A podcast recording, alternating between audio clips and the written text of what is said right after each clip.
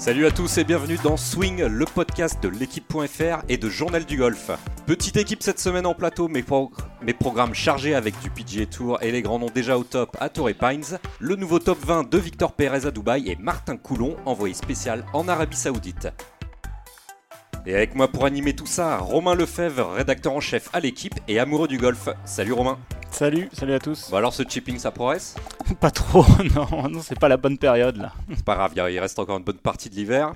Allez, on enchaîne, on démarre tout de suite avec le circuit américain. C'était l'Open de, de Torrey Pines avec le retour au jeu de Tiger Woods. Plus d'un mois après son dernier tournoi, l'Américain, comme vous l'avez sans doute suivi, il a pris la 9 place, à 6 coups du vainqueur, Mark Leishman.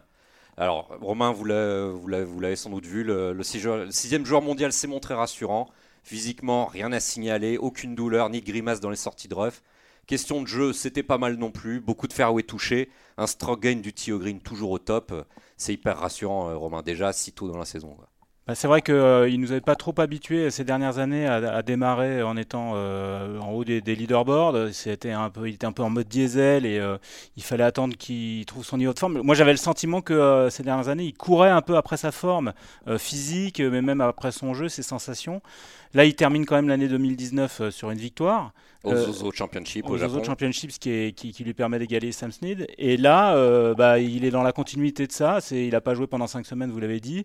il fait un top 10. Euh, il s'est montré euh, ni euh, flamboyant, ni exceptionnel, mais ni médiocre. donc voilà, on est à deux mois, du, deux mois quelque chose comme ça du, du Masters. Deux mois et demi du Masters, deux semaines du WGC de Mexico. Et tous les voyants sont ouverts. En gros. Voilà, il est, il est là, il est dans, il est, il est dans, il est dans le jeu. Je pense qu'il a encore certainement des, des choses à régler au niveau de la précision et, et peut-être peut-être de son petit jeu. Mais, mais je trouve que voilà, le putting c'était là. On a vu quelques images spectaculaires. Il a failli boiter un, un, joli coup de fer 128, de 128 mètres qu'il a.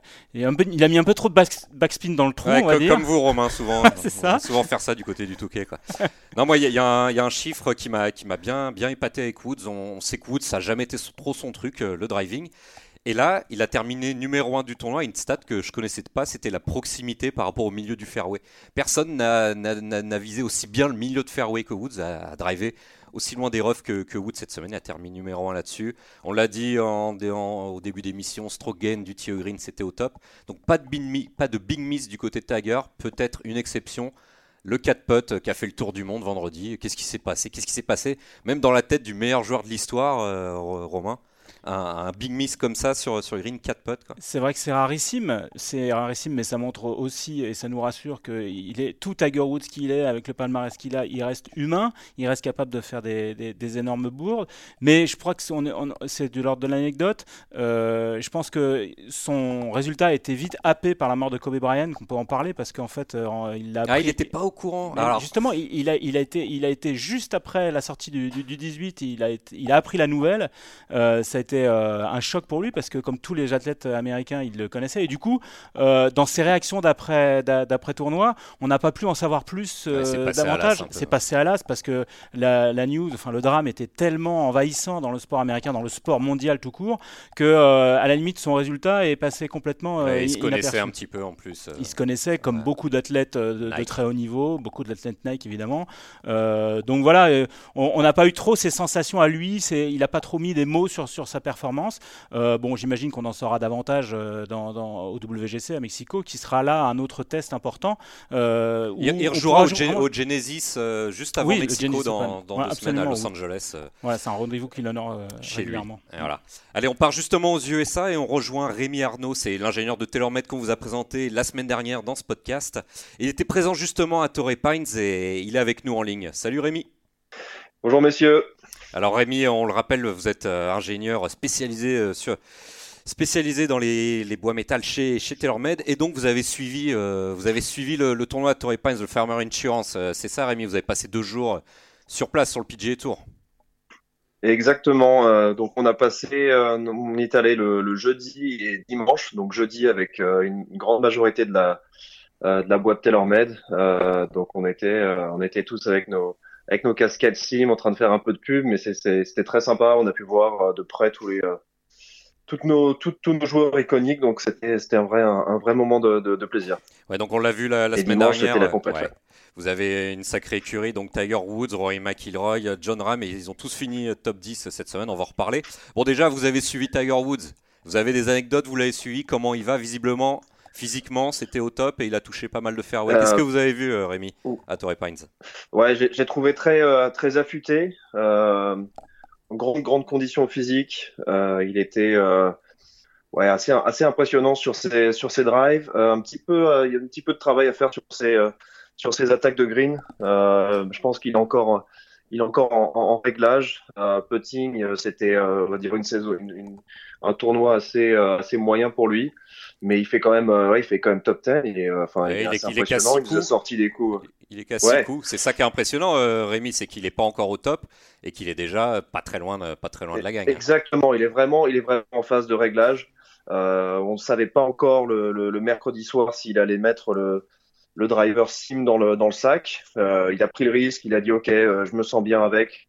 Je tente et il a plutôt une bonne euh, des, bonnes performances au niveau du driving, donc c'est vraiment positif. Euh, c'est vraiment positif pour lui, pour nous, c'est clair et net. Euh, il nous a sorti des coups encore incroyables sur le numéro 2, le 18. la balle rentre dans le trou, spin, elle, vous, sort y étiez, Rémi C'était Ouais, j'étais juste, j'étais juste à côté. J'ai pas vu le, j'ai pas vu le coup en entier. J'ai vu, j'ai vu les replays bien sûr, mais ça, ça, a hurlé. faites-nous, faites-nous le vivre. Là, on n'était pas sur place, mais exactement. C'était, une clameur, mais euh, c'est indescriptible. Hein. C'est euh, de toute façon le, euh, il a, je sais plus combien il y avait exactement de personnes sur euh, sur Tory Pines le, dimanche. Monté plus plus de 100 000 personnes, ça c'est clair et net. Et il y avait une grosse majorité de euh, des, des, spectateurs qui, qui regardaient la partie de Tiger Woods. Donc c'est une clameur incroyable. On a l'impression d'être dans un dans un stade de foot. C'est c'est c'est complètement c'est c'est c'est dingue. C'est vraiment dingue. Euh, Romain, une question, une, une remarque sur, euh, sur Tiger Woods à oui. Pines Ouais, vous avez dit que vous l'aviez trouvé euh, affûté. Qu'est-ce que vous entendez par là? Est-ce que vous, vous, trouvez qu'il a. Parce qu'à la télé, forcément, on n'a pas une perception aussi nette que si vous, vous avez été proche de lui sur les t-shots notamment. vous l'avez trouvé mhm. vraiment fit? Vous pouvez détailler un petit peu? Alors, e-, exactement. Enfin, c'est, c'est, la, la troisième fois, que, troisième fois que je le vois euh, je le vois jouer. Je l'avais vu euh, quand il avait euh, quand il était revenu au, au plus haut niveau. Je crois que c'était en 2000, 2016 ou 2017, si je dis pas de bêtises. Euh, je l'ai pas vu l'année dernière, mais je l'ai vu il y, a, il, y a, il y a deux ans aussi. Euh, on voit vraiment l'évolution au niveau physique. On a l'impression qu'il est, euh, ouais, qu'il a, qu'il a, qu'il a 32, 33 ans. Enfin, il est, il est, aussi fit que tous les, tous les autres mecs euh, qui, ont, qui, ont, qui ont 10 ans de moins que lui. Donc c'est. Rémi, vous avez accès à des stats avec TaylorMade, son, son équipementier. Euh, en... Mhm. Euh, est-ce que vous pouvez nous défricher ça Donc pour les gens qui connaissent pas forcément le matos, mais on, vous, vous, avez des données très précises sur les vitesses de swing et de balle. Tiger Woods, ça donne quoi? C'est le niveau Dustin Johnson, c'est quoi?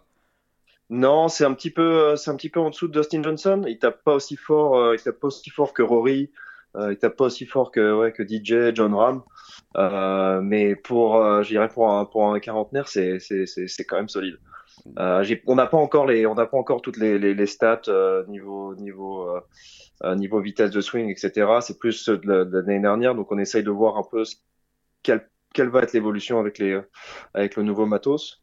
mais c'est, ouais, non, c'est, c'est au-dessus de 120 miles par heure. C'est, c'est, c'est quand même, c'est quand même de la, c'est quand même de la mécanique de très très grande performance. D'accord. Euh, Rémi, vous avez sans doute euh, croisé également Rory McIlroy ou John Ram qui ont fini top 10, qui ont joué la gagne, même encore plus que, mhm. que Tiger Woods. Vous les avez suivis, vous avez des petites anecdotes, vous avez des infos pour nous, euh, vous qui étiez sur place à, Torrey Pines? Alors oui, je les ai, je les ai suivis en grande majorité parce que de toute façon, c'est quasiment impossible de voir, de voir Tiger Woods à part si, on, si on se met 3-4 tours en avance.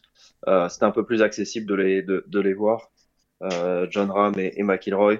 Euh, ils ont vraiment, ils ont eu un début de partie, mais terrible. Euh, les, les deux, ils étaient, euh, euh, ça a été, ça a été très très compliqué pour eux.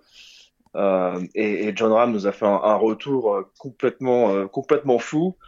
et la, petite anecdote, c'est, je sais pas si vous avez entendu ça, mais il ne savait pas sur le 18 qu'il était à qu'il était à deux coups. Oui, euh, il pensait qu'un birdie suffisait euh, pour rejoindre le playoff de l'échec. Exactement, exactement. Je pense qu'il était dans un, il était dans, dans, dans, dans, sa bulle complètement. Il venait de sortir de deux birdies, un eagle.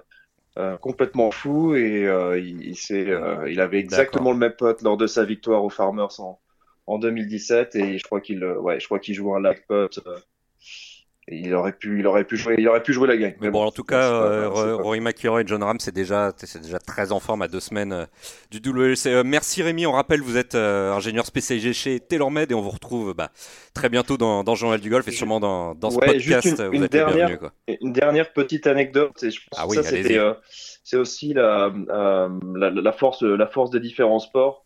quand, quand on a malheureusement appris la euh, la, la, la, mort de, de, de, Kobe Bryant, ça, c'est, euh, ça a été une, une rumeur qui s'est, euh, qui s'est diffusée sur tous les, sur tous les fairways. du, chaque trou, les gens venaient nous voir et nous disaient Est-ce que vous avez entendu? Des, des inconnus qui venaient nous voir et nous disaient ouais, Est-ce que vous avez entendu pour, le, pour Kobe Bryant, etc.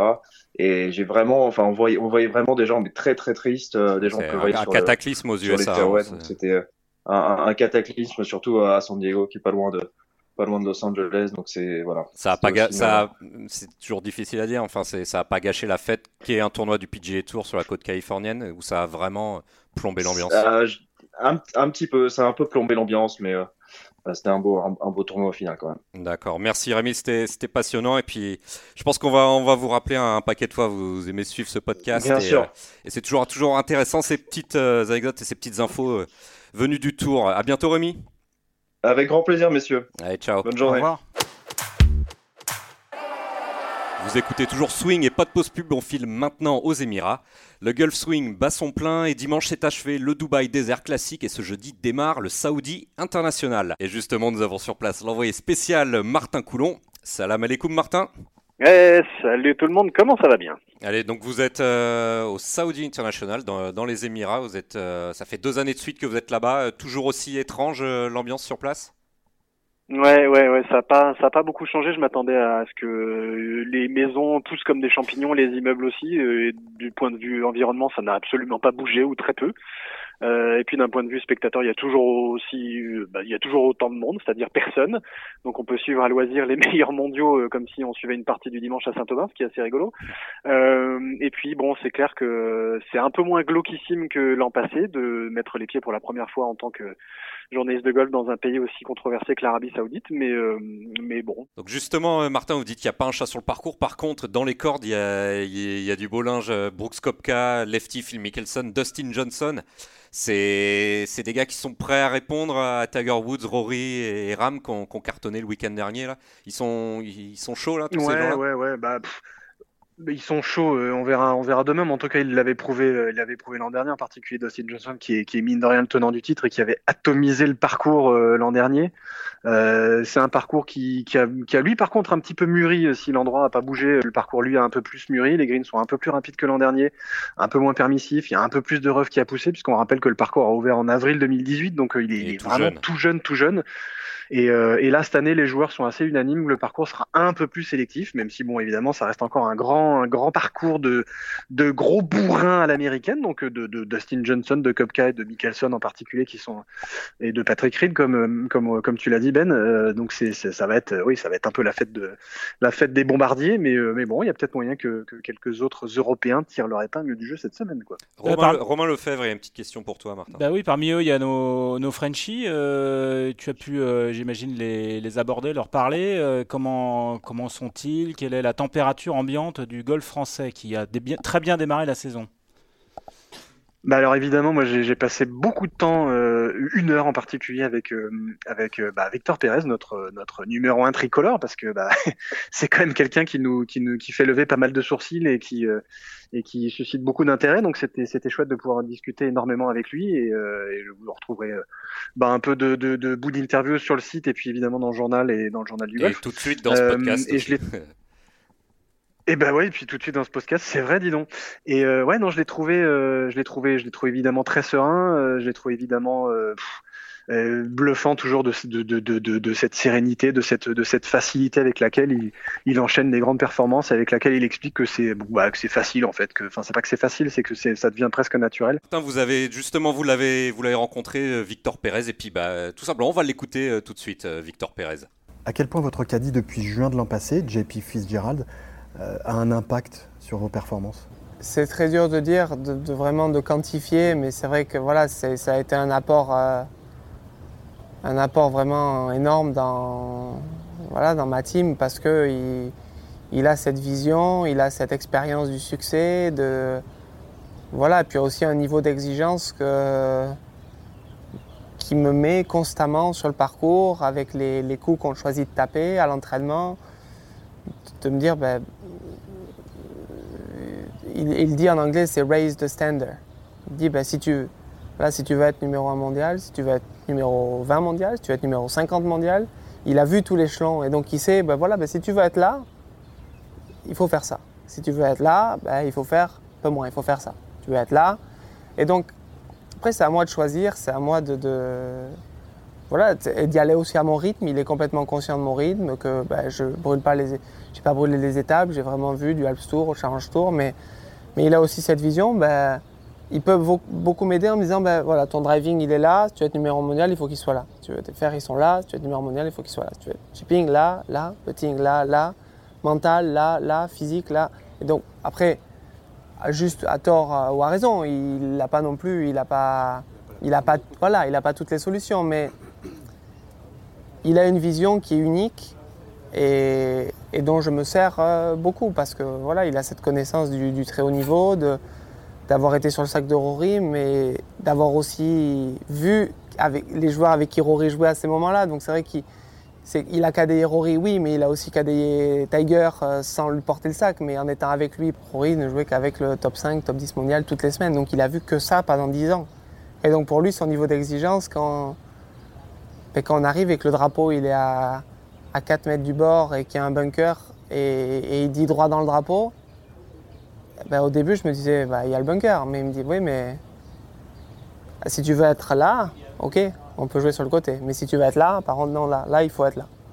Et, c'est, et tout d'un coup, on réalise un petit peu que bon, ben voilà, il, faut y aller. Quoi. C'est qu'on va pas. Ça m'a vraiment, il m'a un petit peu poussé. Euh, voilà, il y avait le précipice et je me dis, où c'est quand même haut. Et puis il m'a dit, ben non, non, on va y aller, on va, faut y aller. En entrant dans le top 50 mondial en fin d'année dernière, vous avez reçu euh, le joli carton d'invitation logoté Augusta National. Qu'est-ce que vous avez ressenti euh, quand vous avez ouvert cette enveloppe? Ouais, bah, c'est vrai que euh, voilà, on est, forcément très fiers. Euh, c'est voilà, c'est l'aboutissement de pas mal de travail et ça fait, c'est vrai que ça fait plaisir parce qu'on sait que bah, voilà, on, on, a notre, on, va jouer le tournoi, donc. mais c'est vrai que je me suis laissé une semaine pour vraiment voilà, être content, de dire que voilà, c'est réaliser ce qu'on fait, c'est quand même exceptionnel de faire ci, ça. Mais après, euh, aussi se dire que l'objectif n'est pas, n'est pas juste d'aller à Augusta, de, s'entraîner, d'avoir le badge et, de rentrer à la maison. L'objectif, c'est. Voilà. Et c'est là où JP, une fois de plus, a cette capacité parce que les années où il était avec Rory, ils n'allaient pas à Augusta pour faire deux tours et, voilà, et voir les grandstands. C'était comment on va performer, comment on gagne ce tournoi, comment on se met en position. Le gagner, c'est un grand mot, mais comment on se donne une chance de, performer, de, se mettre in contention. Voilà, Victor Pérez qui nous parle de l'importance de JP Fitzgerald, son caddie. Euh, un caddie qui est, toujours très, très gabial pour gérer les moments chauds. Dimanche, ça s'est moins bien passé, on l'a vu. Euh, Victor Pérez qui, a scoré 79 et qui a, qui a, dégringolé au classement, était deuxième samedi soir. Ça s'est moins bien passé in contention, euh, comme il, euh, comme il a dit Victor Pérez. Martin, il est touché, Victor Pérez, de, cette, euh, on va dire, de, cet échec de dimanche? Eh ben alors pas du tout, et, c'est ça qui est vraiment complètement bluffant. C'est un adjectif que j'emploie assez souvent quand je parle de Victor Pérez, mais c'est vraiment ça parce que, en gros, il m'a expliqué qu'il était presque content de cette dernière partie parce que il avait fait ses routines du, début à la fin comme il en avait envie. C'est-à-dire que oui, les conditions étaient compliquées, il y avait beaucoup de vent, tout le monde a souffert, les scores ont été, été relativement élevés, c'était compliqué de gagner ce dimanche-là, donc il n'y a pas d'excuses à trouver à ce niveau-là. Par contre, lui, c'est pas cherché d'excuses, il a dit, il m'a dit clairement, pour moi, c'était une partie complète à ce niveau-là, et j'étais très content de, de, de ce score-là, non, de ce résultat-là, non, mais de cette façon-là, oui. Et c'est en ça où il m'a dit, c'est comme ça que je tiens, malgré ce genre de partie-là, euh, le positif de ce genre de semaine-là et le même le positif de ce genre de journée-là. Donc c'est là où il est diabolique et c'est là où évidemment l'apport de Fitzgerald, de, JP Fitzgerald, pardon, son, caddie est, plus que prépondérant pour pour continuer malgré tout à avancer, malgré ce qu'on pourrait prendre pour voilà, se, prendre les pieds dans le tapis quelque part. On a Romain Lefebvre donc en plateau. Romain, rédacteur en chef à l'équipe, on le rappelle, vous êtes pas mal spécialisé sur le tennis, vous avez côtoyé des, des joueurs comme Roger Federer, Nadal, etc. Que, comment ces, joueurs-là, par rapport à Victor Péaz, ils réagissent après des échecs? Bah euh, c'est un peu la même chose, c'est-à-dire c'est assez bluffant, c'est qu'ils ont la faculté, ces athlètes-là, euh, de mettre très vite euh, derrière eux un échec. Alors ils ont un avantage par rapport à d'autres athlètes, et je pense notamment aux, athlètes olympiques qui ont des échéances beaucoup plus rares. les golfeurs, comme les joueurs de tennis, chaque semaine se répète, il y a quatre grands chelems par an, donc un échec peut être balayé par un succès quelques semaines, quelques mois après, ce qui n'est pas forcément le cas d'un Usain Bolt quand il loupe un départ en championnat du monde. Donc euh, ils ont cette faculté de, se projeter euh, devant, d'aller de, de l'avant. Et c'est un peu ce qu'on retrouve dans, ce que tu dis, Martin. Moi, ce que j'aimerais savoir, c'est euh, est-ce qu'il t'a parlé de son niveau général là? Est-ce qu'il est là où il espérait, où il imaginait être si tôt en début de saison, ou, il se surprend, ou bien il se surprend lui-même? Alors il y a, un peu des deux. il a été assez assez évasif sur ça, mais j'ai quand même ressenti le le fait qu'il y a quand même pas mal d'objectifs qui ont été surpassés, des objectifs du début de saison 2019, hein, j'entends. Euh, il a été assez évasif sur ce côté justement, il resterait secret, très privé sur ses objectifs, sur ses envies, mais on sent quand même euh, entre les lignes entre guillemets que, que oui, qu'il y y a quand même pas mal de choses qui sont allées un peu plus vite que prévu. Et, euh, et quelque part, euh, ça ça l'a pas plus surpris que ça, mais il s'est, adapté super vite. Et c'est ça qui est très très intéressant chez lui, c'est qu'il a cette cette faculté déjà à bien s'entourer, puisqu'on ça on l'a bien compris avec euh, en particulier Fitzgerald, son, son, son caddie, mais euh, et puis tout le reste de son de son entourage, mais mais mais il a cette capacité à à s'adapter très vite et à apprendre très vite et à intégrer très vite bah, de toutes ces expériences un peu nouvelles et de toutes ces choses qui, qui vont peut-être même un peu plus vite que la musique euh, par rapport à ce que lui avait imaginé. Et ça, c'est ça, c'est vraiment fascinant chez lui, quoi. Euh, Martin, juste pour finir, en, deux phrases, ça fait une quinzaine d'années que tu es, sur le tour, que tu vois des, joueurs de toute nationalité débarquer. Est-ce qu'il a, est qu'il a un truc en plus? Est-ce qu'on peut espérer quelque chose dans deux semaines euh, au WGC de Mexico et dans deux mois et demi au Masters? Quelque chose de très costaud de Victor Pérez euh, tout de suite bah, il a quelque chose en plus. alors, par rapport à par rapport à des joueurs du très très haut niveau mondial, je sais pas encore. Je pense qu'il est encore en deçà de, de, de, évidemment du top du top 20, du top 10 et encore moins du top 5 mondial. Il il l'avoue lui-même. Il sait qu'il a encore plein de choses à faire progresser et dans son jeu et dans sa façon d'aborder euh, les parties, que ce soit physiquement ou mentalement. Euh, après, d'un point de vue purement français, euh, oui, il a, il a sans aucun doute un truc en plus. C'est cette c'est cette connaissance de lui-même et, ce côté même quand il devrait douter, même quand, euh, même quand il se prend des 79 ou des, des, des, des scores euh, euh, qui pourraient paraître scandaleux dans la figure, ben il apprend de ça et il continue malgré tout à ne pas douter et à continuer euh, inlassablement sur sa, sur sa ligne de conduite. Et, et en ça, c'est oui, il a quelque chose en plus. on a l'impression qu'il s'inscrit dans la durée. Dans la, dans la durée, c'est ouais, ça. Mais de, mais de là à prédire des de là à prédire des performances sur des tournois qu'il a encore jamais joué, type WGC, type évidemment majeur et en particulier le Masters, qui va être son premier majeur, faut pas l'oublier. Hein. euh, J'en sais rien, je suis pas Madame Irma, mais, euh, mais, euh, mais pourquoi pas quoi Pourquoi pas Parce qu'il prouve tellement de, de, de, choses depuis euh, depuis euh, quelques semaines, quelques mois que ouais, on a envie, on a envie de, de voir beaucoup plus haut chez lui quoi, avec lui. D'accord, merci Martin. Et on enchaîne avec une nouvelle séquence dans Swing. Alors chaque semaine, on va choisir une question des internautes que vous pouvez poser sur le compte Twitter de Journal du Golf. Vous êtes déjà nombreux à avoir participé pour cette première et on a retenu la question de Poutit qui nous demande, allez on écoute tous, où en sont Alexander Lévy et Victor Dubuisson? C'est parfait, on reste dans le camp français.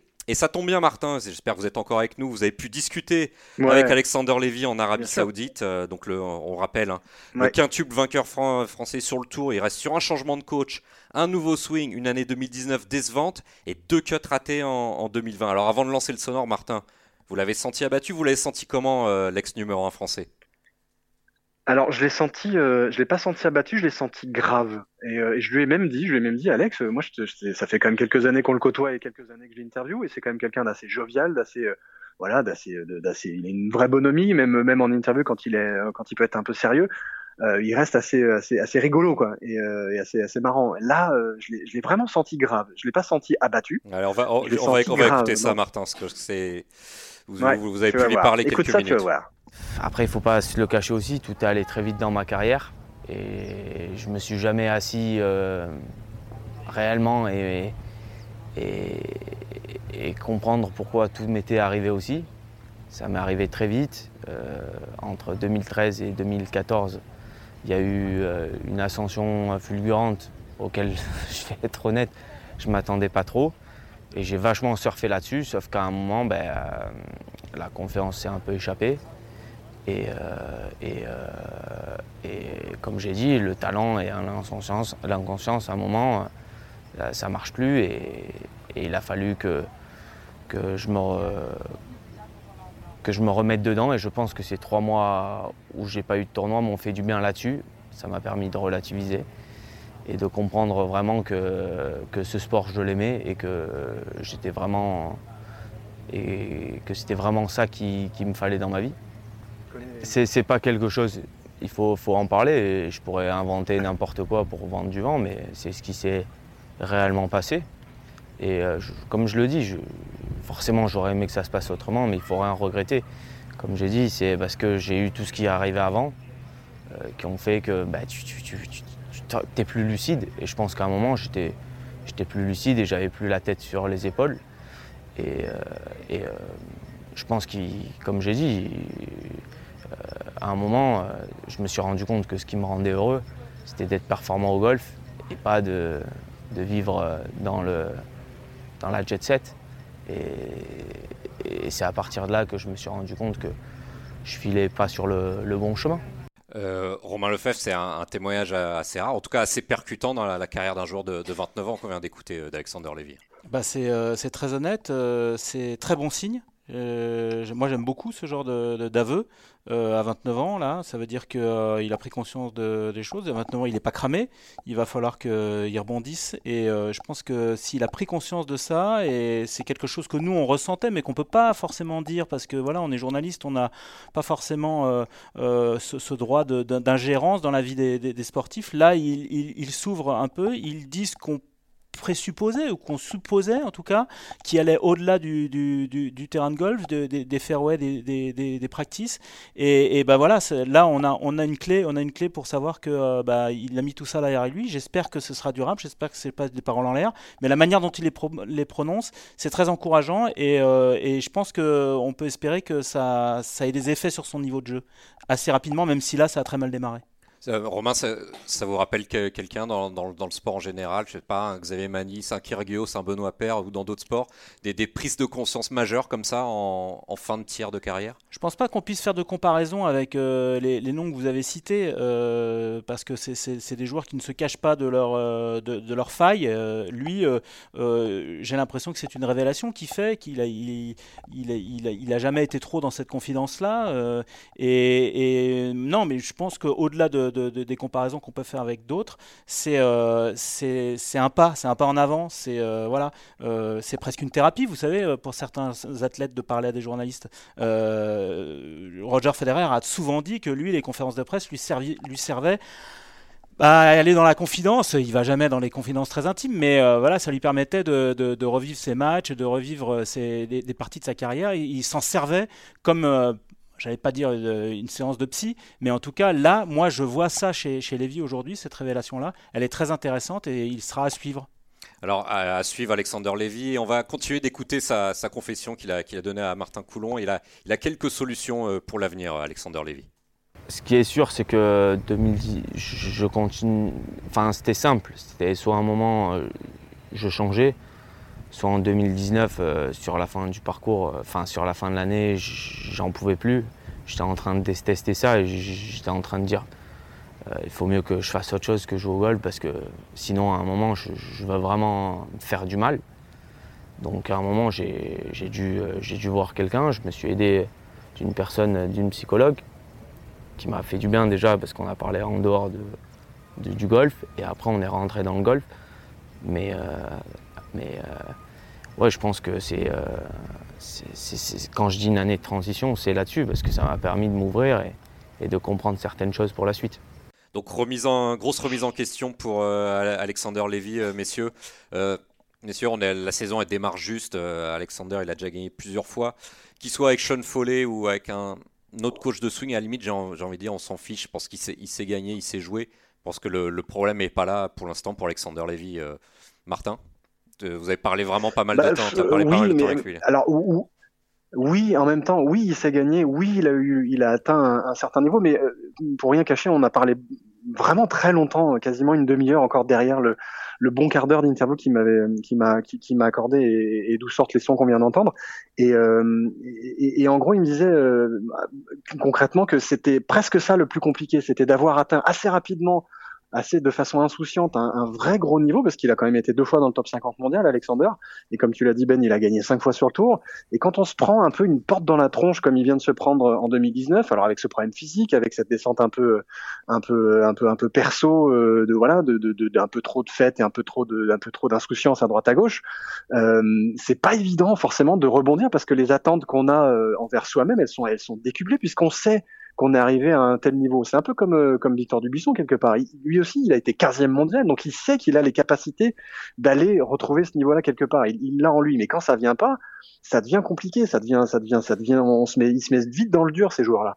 et donc c'est tout l'enjeu que que que que qu'a qu'a qu'a à surmonter Alexander et en particulier depuis euh, depuis ces quelques mois où ça va mieux et où il a remis les choses un peu à plat, c'est de retrouver ce bon élan simple et, et, et, et, cette envie simple aussi de jouer. ça, ça fait penser, Martin, un peu à Matteo Manassero, qui a à peu près le même palmarès que Lévy, qui, a même, qui avait gagné Wentworth, qui a à peu près le même âge, et qui euh, nous avait raconté il y, a, il y a deux ans, deux, trois ans, qu'il bah, avait goûté aux, aux, bonnes choses de la vie aussi, qu'il avait un petit peu levé le pied sur, sur certaines choses. Et bon, on espère que pour Alex, Alex Lévy, ça va beaucoup mieux se passer. Il n'en est pas encore là, puisqu'on sait que Manassero est sur le Challenge Tour et voire même euh, en dessous. Donc on espère que ça va revenir. Euh, Martin, deuxième partie de la question des, internautes, où en est euh, Victor Dubuisson 69e à Abu Dhabi, cut raté à Dubaï. il a fini top 20 l'an dernier ici au Saoudi.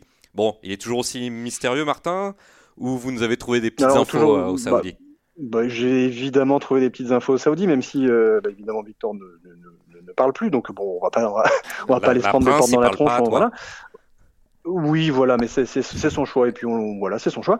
Euh, oui, j'ai eu quand même quelques infos euh, à propos de Victor qui euh, bah, que j'ai vu de mes yeux vus aujourd'hui mercredi, jour de programme et jour d'entraînement, bah, s'entraîner vraiment euh, très sérieusement, que ce soit au practice, au chipping green, au putting green. Il a vraiment passé beaucoup de temps euh, à, à, faire ses gammes et, et, une source proche du dossier m'a confirmé que bah oui, il avait vraiment vraiment envie de bien faire et qu'il se donnait les moyens de de, de, bah, de retrouver son meilleur niveau. Alors encore encore une fois, ce qui n'était pas forcément évident sur le terrain, c'est que ça se goupillait pas forcément dans son sens et qu'il fallait accepter justement que ça se goupille pas dans le sens tout de suite et qu'il fallait accepter le fait que bah oui, le, travail est, amené, mais non, les résultats viennent pas forcément tout de suite. Et c'est cette patience-là, cette espèce de d'attente qui, qui, doit apprendre à gérer sur le sur le parcours en particulier, qui, qui, explique les résultats un petit peu en dents de scie depuis depuis bah, ce début de saison et depuis depuis quelques mois. Mais euh, mais mais j'aurais du mal, c'est un peu comme Alex Levy, j'aurais du mal à les rayer de la carte ces gars-là parce qu'ils sont tellement talentueux. Quoi.